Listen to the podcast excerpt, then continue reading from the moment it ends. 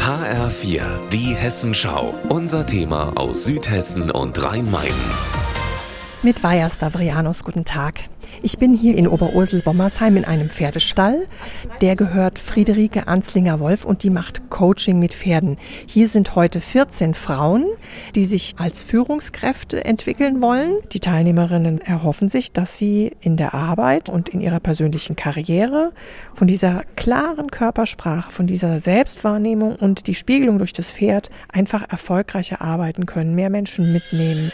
Jetzt sind die ersten vier Teilnehmerinnen mit Pferden unterwegs. Sie haben einen Strick in der Hand, wo sie das Pferd auch ein bisschen manövrieren können, aber eigentlich, wenn die sehr selbstsicher voranlaufen, die Pferde dann mitlaufen. Wie hat sich das so angefühlt als Führer am Strickende? Erstmal so ganz gut. sie ist mitgekommen, Ziel erreicht. Sie wirkte jetzt auch so, als ob sie sich nicht unwohl fühlte.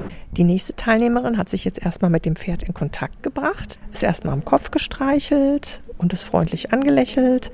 Das Pferd ist hier jetzt in dieser Situation etwas zögerlicher, weil die äh, Teilnehmerin auch etwas langsamer läuft. Eines der kleineren Reitponys bleibt jetzt gerade stehen die Teilnehmerin, die sie führt, will sie jetzt so ein bisschen am Strick ziehen, guckt sie an, aber Chiara will jetzt nicht so richtig mitlaufen.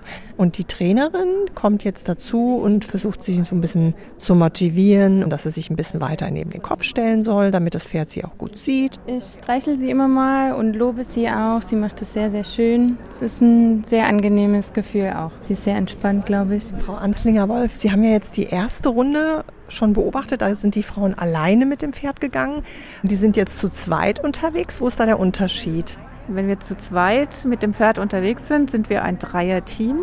Und wir müssen gegenseitig darauf achten, im Rhythmus zu bleiben und halt auch gucken, was gibt das Pferd vor, was geben die anderen vor und uns abstimmen. Wie würde das Pferd jetzt reagieren, wenn die beiden sich nicht so gut verstehen? Die bleiben stehen, tun nichts. Also es reagiert ehrlich direkt auf den Punkt. Es fragt halt immer wieder an, bin ich bei dir sicher oder nicht, indem es halt ausprobiert, ob es mitgehen kann oder ob es keinen Sinn macht, mitzugehen. Einfach um auch selber nicht in eine schwierige Situation zu kommen. Und ich glaube, bei Menschen ist es genauso. Und dafür sind die Pferde die idealen Spiegel. Vaja Stavrianos aus Oberursel-Bommersheim.